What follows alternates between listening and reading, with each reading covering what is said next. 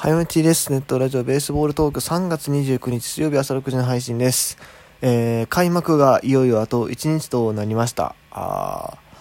早いですね。今年は、えー、エスコンフィールド北海道の会場に合わせて、えー、3月30日木曜日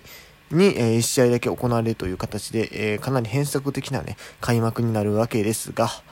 あそんなね、開幕の前にね、やりたい企画もいっぱいやったんですけども、やっぱりね、時間、時間の都合上っていうか、うん。時間の都合のせいにしたらダメなんですけども。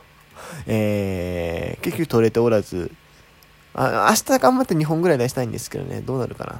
て言ったところでですね、えー、そんなことよりも先にお前あの話をしろよと。まあ、1週間収録してないやんけど、いうことでね、はい。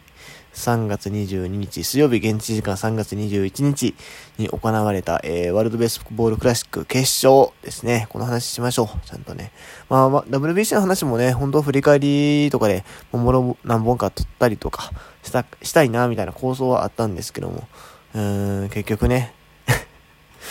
あの、何もなく、侍ジャパンの、あの、アンカーの応援番組の方も特に動かさずですね、えー、もう、とりあえずここで、えー、もろもろ全部喋っちゃおうかなと思います。はい。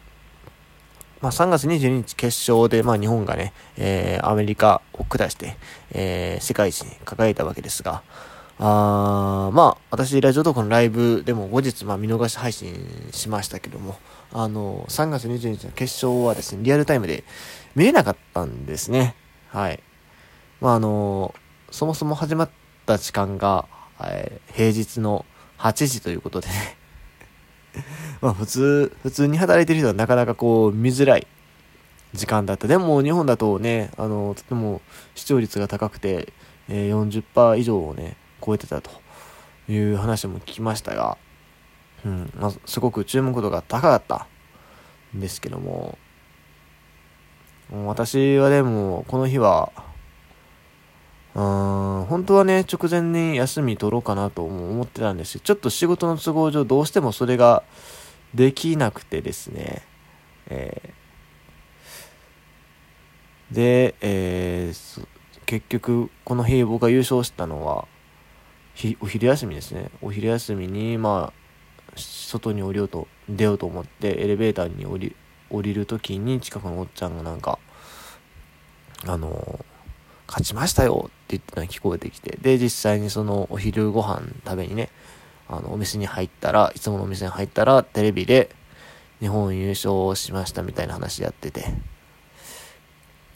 まあ、本来であればね、僕、まあ宮崎にも実際に行きましたし、えー、その後の試合もね、あのー、ずっと配信で見てたんで、おおってなるんですけども、まあ、なんだろう、こう、リアルタイムで見てなかったんで、見れなかったね、決勝だけね。なんか、えー、勝ったんやみたいな。なんか ね、すげえあっさりした反応になってしまったっていうか、うん、いや、正直言うと、ね、結構複雑な気持ちで、もちろん買っておめでとうはあるんだけども、うん。いや、22日に関しては特になんかこう、すっげえ冷めた感じで見たっていうか、あの、試合終わってからね、そのダイジェストで入ってくるも文言とか、最後なんかトラウトと大谷が対決して、えー、三振に取ったとかね、なんかそういうあたりの情報を聞いてもなんか、うーん、なんか、うん、みたいな。なんかすごい微妙なリアクション、リアクションっていうかまあ、なんだろう。うん。すっごく冷静に見てしまって。22時はね、だから本当に決勝見れなかったことに対して、が、かなり辛かったっすね 言っちゃうとね、もう、結構引きずってましたね、あの日はね。うん。結局、まあ土曜日に、まあ、あの、見逃し配信して、あの、人と会わなくなるんですけどね。まあ、実を言うと、あの、振り返りの番組撮りませんかみたいな話もあったりはしたんですけども、断るぐらいにはね、ちょっとね、あの、気持ちが向いてなかったっす。うん。あ、でも決勝自体は本当に見事な試合運びに、まあまた、あの、ダルビッシュはやっぱり本調してなかったみたいですけども、でもなんかオープン戦投げてたんですよね、この前。で、それの良かったはずで、オープン、ね、まあシーズン無事に入ってほしいなというところなんですが、はい、えー、っと、まあ今回のね、日本代表、もう素晴らしい戦いをね、ずっと続けてくれた日本代表に一個言わないといけないのは、私、ちょっと、うん、期待値を下げすぎてました。あの、まあ、ずっとね、まあ応援はずっとしてはいたんですけども、結構僕の発言の節々にこうネガティブなところがね、出たかなと、うん、いうふうに思うんですけども、まあ本当に苦しかったのって最後の2戦だけで、いや、それは言い過ぎやな。それは言い過ぎやそれは他の国も失礼か。うん。まあでも、まあ、途中の試合展開はどうであれ、割とこうね、日本にいるうちは大差で勝ってましたし、うんまあ、メキシコ戦はかなり苦しみましたけど、アメリカとの試合も結局、ね、まあ重い試合展開はあったけども、しっかり要所要所基本的には踏ん張ってね、戦ってましたし、うん。で、日本はしっかりホームランに得点も取ってましたしね。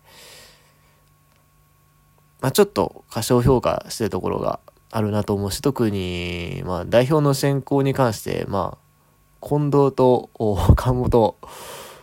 あたりは結構、まあ疑問視してたところがあったんですけど、いやもう、二人とも大活躍でしたね。すみませんでした。うん。まあね、えー、ちょっと、まあ、低く、さすがにいや、なんもないです。はい。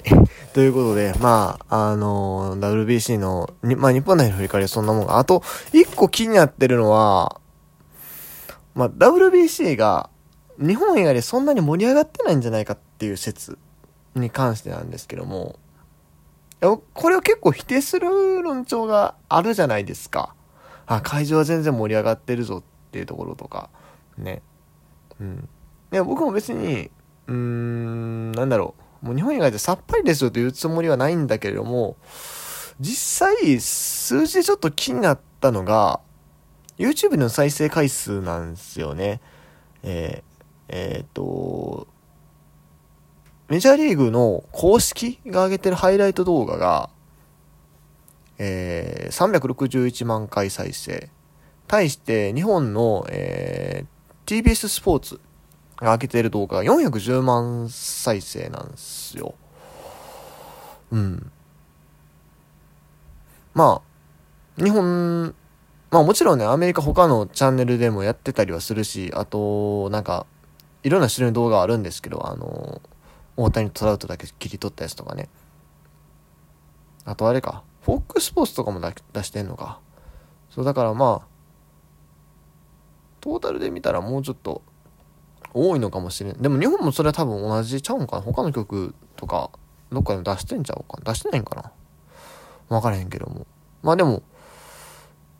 言ってもよ。うーん、なんだろうな。まあ、LB、MLB 公式って、まあ、こう、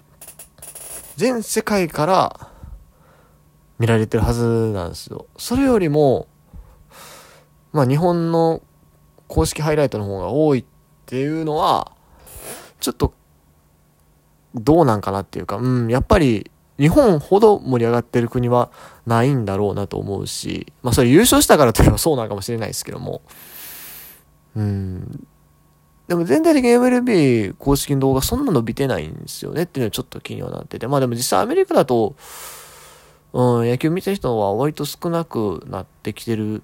とは言いますよね。うん、し、まあ別にアメリカでより普及、普及というか、盛り上がれというよりか、いや、個人的にはそうはなってほしいんですね。もっとバチバチメジャーリーガー今回出たらいるんで、出てほしいのはあるんだけども、それ以上に大切なのは、あ今野球にそんなに盛り上がってない他の国々。うん。てか、まあ言ったらもう日米以外ですよ。でより盛り上がってもらうっていうことが大切って考えると、まあここはそんなに気にしなくてもいいのかなと思いつつ、まあ実際他国どうなんでしょうかね。まあでもキューバとかすごいはずないよね。大統領府、大統領って言わんか首相か、あそこやったら。わからんけど、その、そこの、あの、官邸みたいなところが、こう、キューバやの野球代表の選手のライトアップされてたぐらいでしたから、うん。まあでももっと他の国でね、こう、広まって、広まるっていうのがまあ大切な話なんで、はい。まあだからアメリカがこう全土的に盛り上がってるかどうかよりかは、あアメリカの野球界の中でどれだけ注目されてたか。あと、他の国で、他の国のその全体で、全体っていうか、なんだろ